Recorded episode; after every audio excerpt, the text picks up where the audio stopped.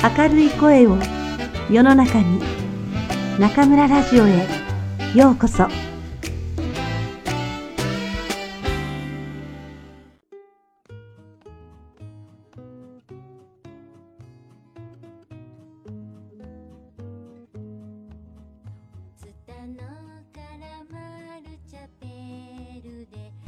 皆さんこんばんは。今夜も中村ラジオへようこそ。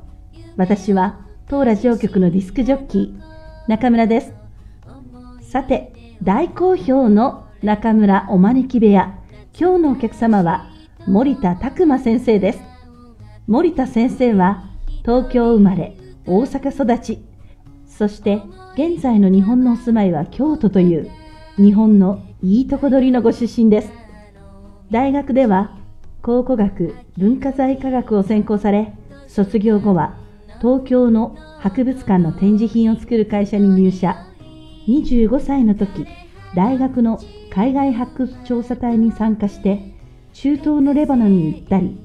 博物館で解説員をするなど多彩なご経歴をお持ちです。2013年日本語教師として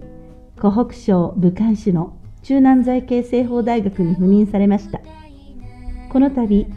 4年間の教師生活を終え日本にご帰国の運びになりました。それでは皆さんに森田先生をご紹介します。森田先生ようこそいらっしゃいました。こんばんは森田拓馬です。お招きいただきありがとうございます。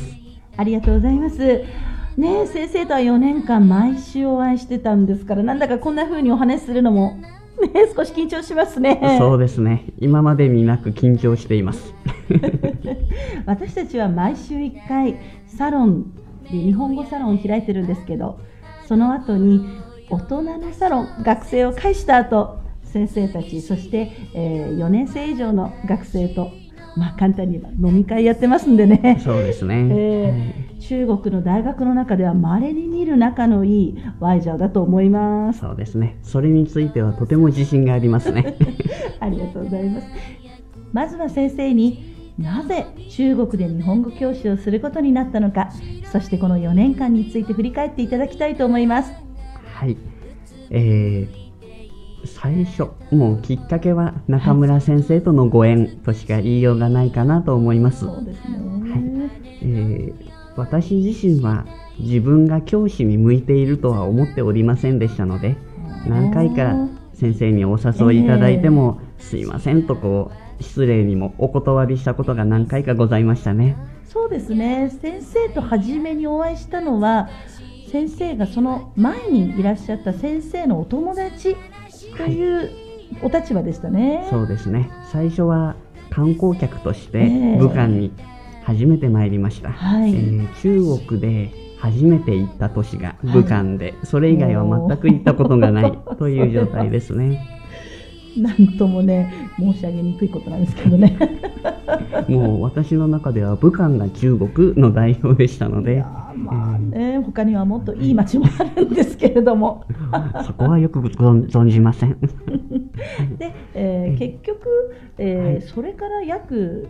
1年半ですか？そうですね。ちょうどそれぐらいに、はい。えー、今度は講師として、はい、えー、武漢にお邪魔するということになりましたが、えー、向いていないと思っていた講師をやるきっかけというのは、はい、やはり中村先生がここの大学で、はい、えー、南風社という学生活動をしていらっしゃった。で私自身中学校や高校時代に授業以外の例えば部活動である、はい、委員会活動である、はい、もしくは放課後友達と交流をする遊ぶというようなそういう活動を通して、はい、いろいろな能力や自分の素質、はい、そういったものに気がついていった、はい、そういう経験がありました。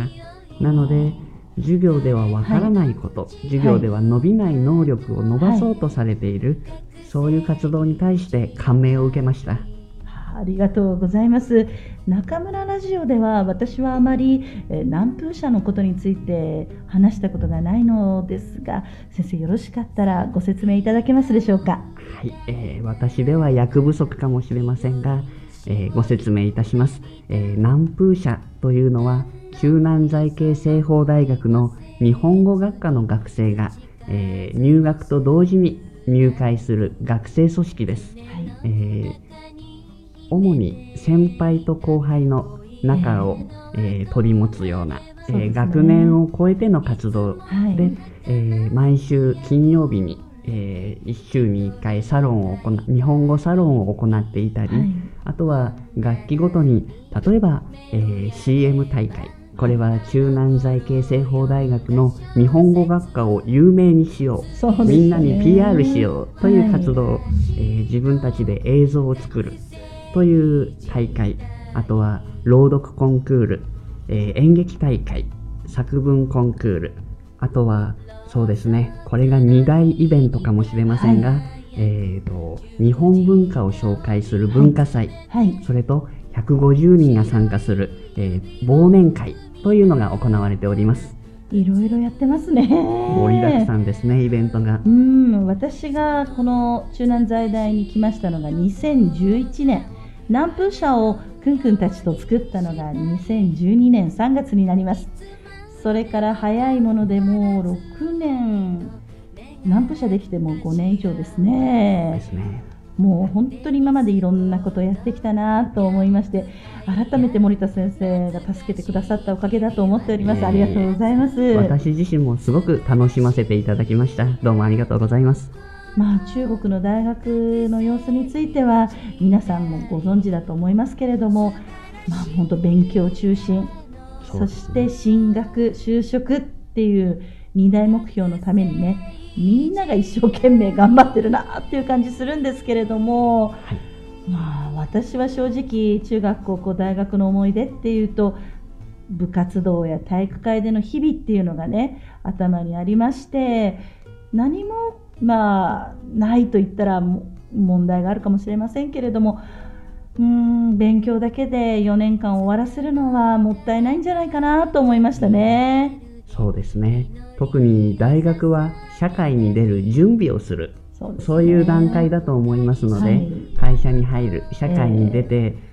ー、やはり今までの学生と状態が変わると思います、はい、その試験問題を出されて、はい、それを解けば、高得点を出せば評価されるというふうな社会ではなくなりますので、そういう点こういった南風社の活動というもので、いわゆるコミュニケーション能力を高めるという、はい、とてもいい場になっていると思いました。そうですね。もう本当に社会に出ると何があってもまず最初にあるのはコミュニケーション能力ですよね。そうですね。はい。全くです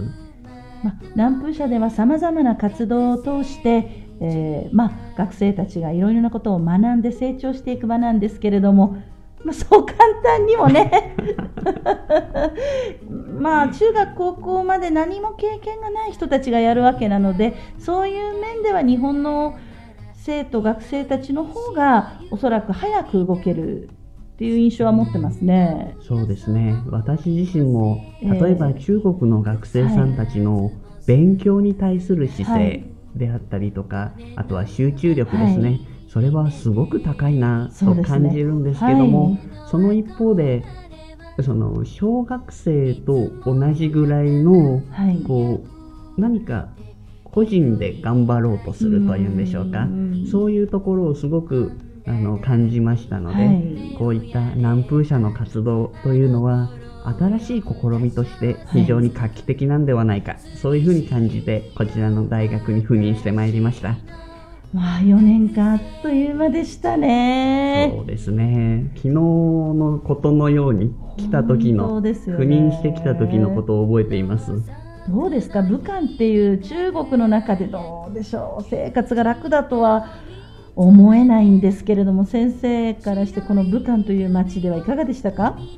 そうですね。もう先ほども申しましたが、はい、私にとって中国の都市、はい、最初が武漢でしたので、えーもうこういうものだというふうに思っていた。ただとにかくもう知ってる方は知ってると思いますが、はい、私は辛い食べ物が、ね、日本人の中でも特に苦手ですので、はい、とても苦労しましたね。そうでしょうね。まあ四川コナンほどではないにしろ武漢も結構辛いですからね。そうですね。それと私自身は中国語が一切話せませんので、買い物をする時、はい、あの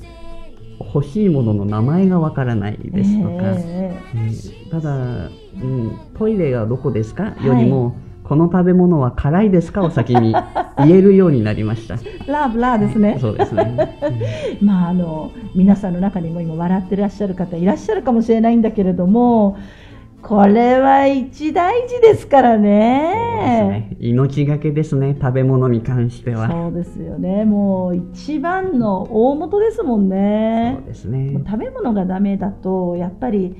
生活するのはちょっとっていう方が多い中で先生は4年間も本当に本当お疲れ様でした。ありがとうございます。それも皆さんに支えていただいたからの4年間です。ねでもあの今ね皆さんはちょっと見えないんですけれども先生は和装なんですね、えー、もうさすが日本の博物館で働いていらっしゃっただけあって日本文化に精通されていらっしゃいますサロンの時もですね毎回毎回和装でいらっしゃるんですよ。本当にね何にもできない私から見たらもう本当に日本文化の神様みたいな感じです先生は。でお着物何着ぐらいお持ちいただいたんでしたっけ、えーと、私が着るための着物男物の着物は5着ぐらい。あとはその中で学生さんが着れるものは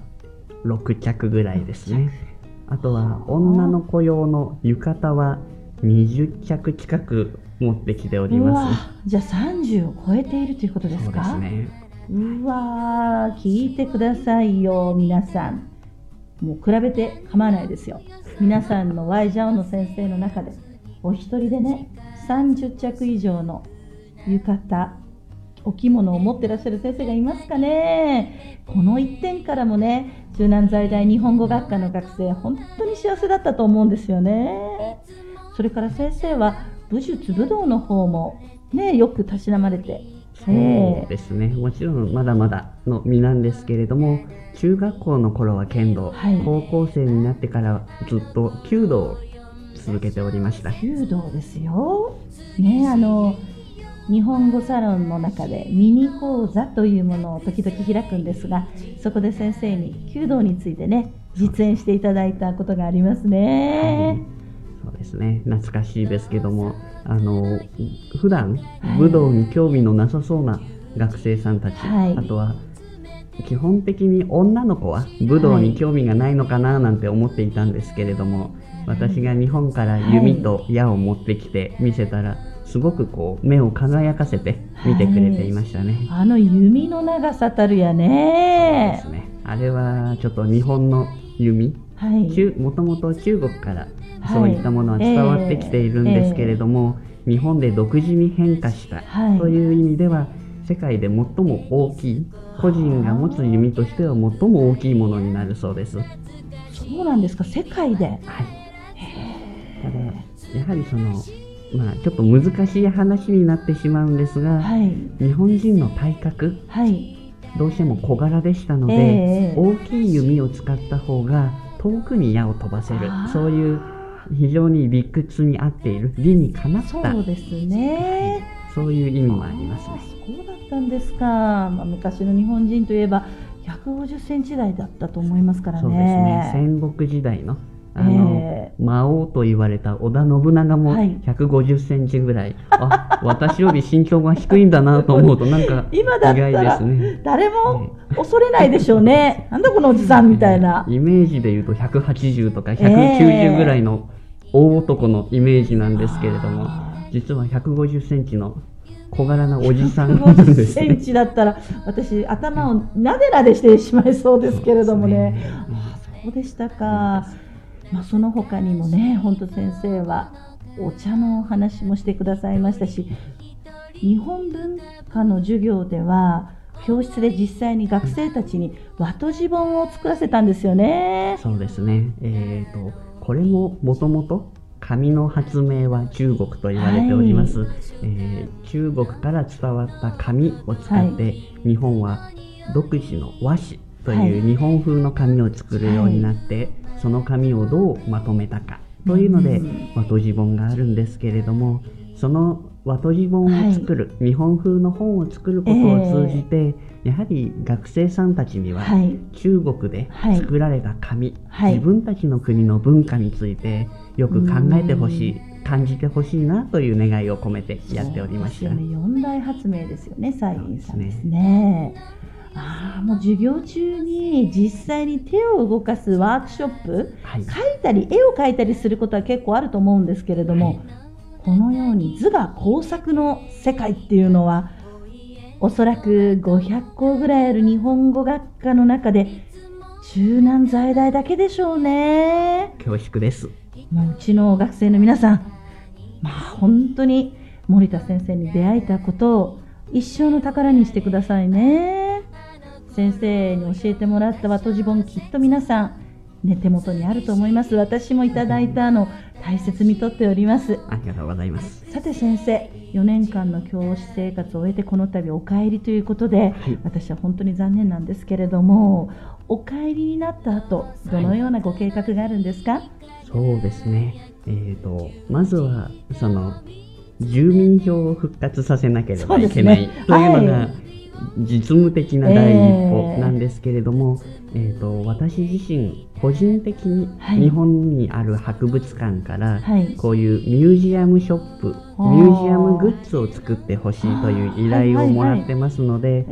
それを作って収めるという仕事をやらないといけないですね。さすが森田先生ならではのお仕事ですね。私も拝見しましたけどね、あのカバちゃんの、素敵ですね。あの日本で唯一そこでしか売っていないというお土産品になりますので、はい、売れ行きもいいみたいですね。どこの博物館に行けば買えるんですか、はいえー、東京の三鷹市にあります、はい。えー、中近東文化センター。はい皆さん覚えてくださいよ。東京三鷹市にある中近東文化センターですね。はい。インターネットショップでも販売しております。はい。皆さんよかったら大変ね可愛らしいカバの緑と言いますか青と言いますか。そうですね。もともとはエジプトの焼き物の色なんですけれども、はいえ。ー、世界でも有名な博物館イギリスの大英博物館、はい、フランスのルーブル、はい、そういった有名な博物館には必ずあると言われている出土品です。どんなお守りなんですか？えーと、カバというとのんびりしてるようなイメージがありますが、はいえー、実は大変凶暴な動物で年に何世界中で年に何人か殺されてしまうような、そういう事故も起きてますね。なんですが彼らは子供をたくさん産みますので、子孫繁栄であるとか子宝に恵まれるというそういう意味があるそうです。それはこれはいろいろとお悩みの方にはちょうどいいかもしれません。そうですね。じゃあそのミュージアムグッズを作ったり他に何か、はい、あとはそうですね。あの私も中国とのご縁ができましたので、はいえー、これからもこのご縁は大切にしていきたいなと思っております、はい、なので例えば日本の文化を紹介するような、はい、そういう仕事に関わっていきたいなというふうに思っております、ね、京都にお住まいということになればねもう。そうですね。歴史と文化の宝庫みたいなところですので、はい。えー、留学生や旅行者が最初に行きたいと思うのがね京都ですからね。そうですねまたね私まだまだ在大におりますのでぜひお運びいただければと思っております。ぜひお邪魔いたしますのでよろしくお願いいたします。ででは先生この一番のことといいますかねここでたくさんの方が聞いてらっしゃるんですけれども中国の皆さんに何か一言お願いいたします。そうですねえー、私が日本を代表しているわけではないです。なで私が見たものが中国の全てではないと思うんですけれども、えー、中国の方たち何かこういろいろな考え方を持ってもいいんじゃないのかなというふうに思うんですね。はい、その学生さんたちも今まで勉強を頑張ってきた。はい、だけれども勉強以外のことというのもやはり社会に出るととても大切なことが多いです、はい。はい、なので自分の才能であったり自分の能力そういったものに早く気がついて、はい、そこを伸ばすということを自分の中から始めていくそういう活動が重要なんじゃないのかなと思います、決してそういうチャンスがないわけではないと思います。なんですがやはり自分が意識してあ自分はこういうのが得意だこういうことをやりたいこれを面白く感じるそういう気持ちを伸ばしていけるその方が多分人生もあなたの心もすごく楽になるんじゃないのかなというふうに感じますそうですねね本当にカラフルな人生っていうのは何よりも楽しいですし他人に対して他人のいろいろな価値を認めるそのねためにもまず自分がいろいろな価値観を持つということは重要ですよね。そう思いますね。もっとこう多様化というんでしょうか、はい、その自分を認める。あとは他の人を認める。そのためにはやはりしっかりとした価値観であったり、はい、そういう経験を積むということがとても重要だと思います。なかなかね確かに中国の皆さんがよくおっしゃるように人口が多いであるとか競争が激しいとかそういうのはね私たちも住んでいますからよくわかるんですけれどもねそれで住んでしまったらそれで終わらせてしまったらねやっぱりそこまでと言いますかね一歩もっと楽しい人生を歩いてほしいと言いますかね。そうですね。私たち結構面白い人生ですからね。そうですね。これ以上ないぐらいいろいろな経験を させていただいておりますので余計にそう感じるのかもしれませんね、ね、もちろん日本だってまあ他のヨーロッパやアメリカに比べたら中国的といいますかねまだこう一つの目的に向かって走らされているようなところもあるんですけれどもその中で思い切って国を離れて家族から離れて、えー、まあ一人で海外で生活している私たちから見るとですね、まあ、中国の皆さんもぜひ、えー、もっと自由に羽ばたいて失敗を恐れないでというか失敗してもその後は割に悪くない人生になりますよね。そうですね。あの成功よりも失敗から学べることの方がいっぱいあると思いますし。そうですね、えー、失敗したそこで何かを得られれば、えー、きっとそれは失敗ではないんだと思います。本当にそう思いますよ。小さな成功だったら失敗の方が後から得るものは大きいでしょうね。そうですね。うん。私自身本当に失敗を積み重ねて40何年っていう感じですから。そういえば先生がじゃあ失敗でお話聞きたいんですけど、はい、最後に、えーはい、中国に来て武漢に来て一番失敗したことってありません？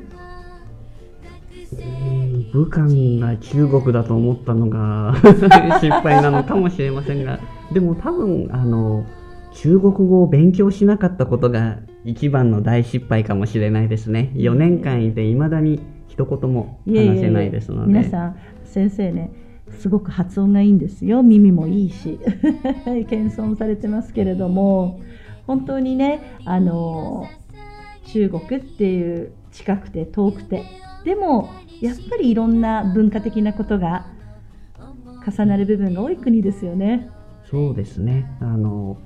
やはり日本の文化というのは中国からの影響を受け続けて現在に至っておりますのではいえーでね、ここがルーツなのかなと思うことはいっぱいあったりあとは違いを見て、はい、あの、あ日本はこういう特徴があるのかもしれないということは中国に来てからとても強く感じたことですね。そうですね。外からの方が自分が見られるっていうのはありますね。そうですね。そのためにもぜひ中国の方も日本に来てほしいですけど日本に限らずいろいろな国に行って、はい、そこの空気を吸って、えー、そこでまた中国という国の良さであったりそうですね。問題点かもしれないですけどもそういうものを見てみるというのは非常にいい経験だと思います。教えられるものっていうのも大切なんですけれども自分が自分で気づく。そこで学んだものっていうのは強いですよね。そうですね。それがあるとまず芯ができる、はい、体の中に一つ、えー、信念というものができるような気がいたしますね、森田先生とご一緒させていただいた4年間がいろいろ頭の中巡りましてね。なんだかまだ実感が湧かないのでお帰りになるなんて、えー、もう本当にうん9月からどうなるんだろうって 心配してばかりなんですけれども先生。ぜひ日本に帰られてもお体に気をつけて頑張ってくださいね。ありがとうございます。先生もどうかお体ご自愛ください。いつも無理してらっしゃいますから。恐れ入ります。本当に今日は中村ラジオお招き部屋にお越しくださいましてありがとうございました。こちらこそどうもありがとうございました。お先に失礼します皆さんいかがでしたか森田先生？優しそうなね方ですよね。先生はウェイボーで、えー、自分のコーナーも持っていらっしゃいます。日本職人魂森田で検索してみてください。先生は日本にお帰りになったらどんどん日本の文化についていろいろなことについてアップされると思います。えそれでは皆さん暑い夏